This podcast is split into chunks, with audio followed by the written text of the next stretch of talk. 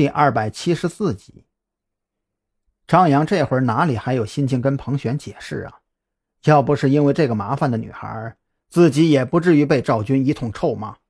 这还是小事儿，如果因为自己没能及时赶到现场而错失了什么重要的线索，那才是悔的肠子都要青了。张扬大步流星地冲出装修公司，也来不及找什么出租车或者等什么滴滴专车了，索性掏出自己的警官证，往中间就那么一站。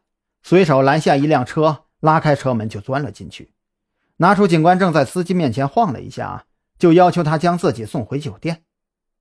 这司机大哥也是一脸懵逼，好端端的开着车，一个不怕死的主忽然冲到了路中央，停下车还没来得及怒骂几句，却发现上车的是个警察。一脸懵的司机大哥晕头晕脑的调转车头，将张扬以最快的速度送回了酒店。等张扬下了车，他这才反应过来，甚至都没来得及看清楚这位警察的警号。等张扬回到房间，这才发现王啸天也被赵军一个电话招了回来，这会儿正在研究死者的社会关系。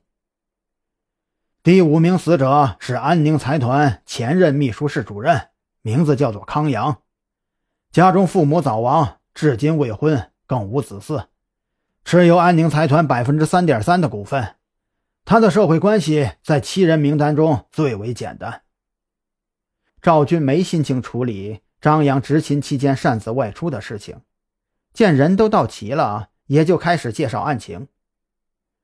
经过刑警方面的初步判断，康阳的死亡时间大概在昨天夜里十二点至一点之间。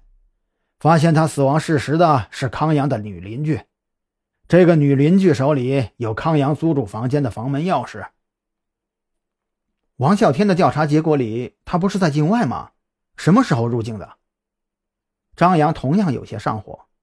这个康阳的身份信息之前也曾做过调查，调查结果显示他尚在国外某财团任职，所以也就没有继续跟进。没等赵军开口，王啸天苦着脸回答道：“这事儿……”真不怪我呀，这个康阳他没有走正规渠道入境，他是偷渡回国的，所以我调查出入境信息的时候，他就被漏掉了。偷渡回国，张扬顿时瞪大了眼睛，这货脑袋有病吧？特侦局专门调查过康阳的身份信息，他身上并没有任何案件，甚至也没有银行贷款或者其他大小贷款公司的债务。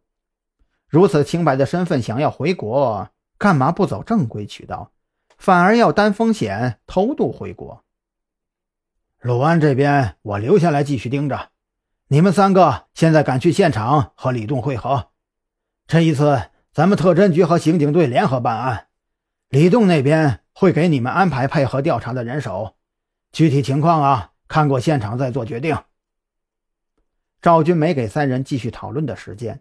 现场那边已经开始了勘查取证，为了不漏掉重要线索，张扬三人必须以最快的速度赶赴现场。至于说陆安这边，赵军一时半会儿也说不准有没有危险。康阳的死已经告知了陆安，如果他不是个傻子，那么接到午夜恐吓电话，应该会直接和警方联系。